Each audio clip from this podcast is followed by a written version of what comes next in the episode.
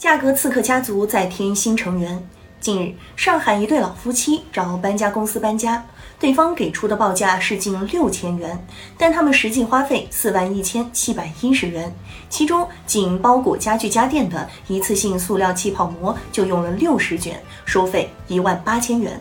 四月十二号，该公司注册地所属市监部门已介入调查，但企业法人代表已联系不上。上海多家搬家公司的负责人称，搬家费用一般是一万元，四万多元的搬家费用肯定有猫腻。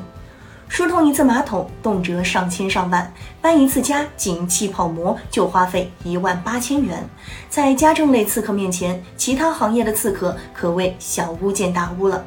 这对老夫妻的遭遇有很强的典型性，很大程度上讲，当他们从百度搜索到这家名为“上海滴答搬厂”的搬家公司时，就已掉入对方精心设计的陷阱。该公司自称很正规，报价也很厚道，但这都是套路和话术。服务过程中巧立名目、坐地起价，各种意外支出频现，让人在晕头转向中就结账了。等雇主回过神儿来，发现证据都不好找，还遭搬家公司反呛：“你去起诉吧。”据报道，搬家完后气泡膜已经沦为一堆垃圾，但这对老夫妻没舍得处理，毕竟那是他们花一万八千元买的，有这个钱买新的家具家电可能都够了。种种迹象显示，此次搬家刺客事件背后的问题不简单，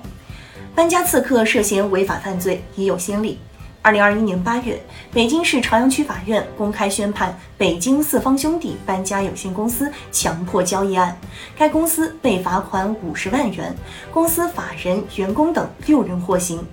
案情显示，该公司通过竞价排名砸钱揽客，与客户约定较低的搬运费用，而在服务过程中单方提高搬运费用，并以停止搬运、拒不离开、言语威胁等方式强迫客户支付高额费用，实施犯罪数十起。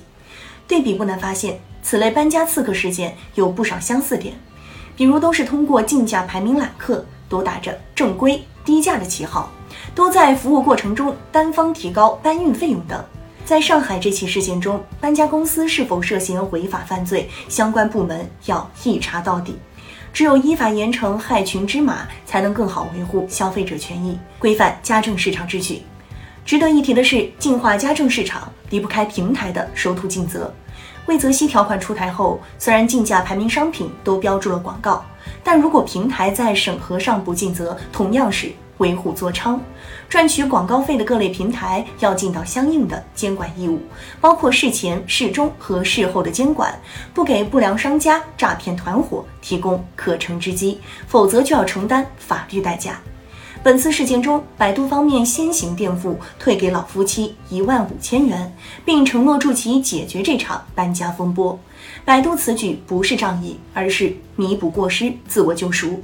消费者在选择家政家修服务时，也应瞪大眼睛，尽可能找当地有固定经营场所的正规公司签订正规合同，保留交易凭证。一旦发现疑点，及时拿起法律武器维权。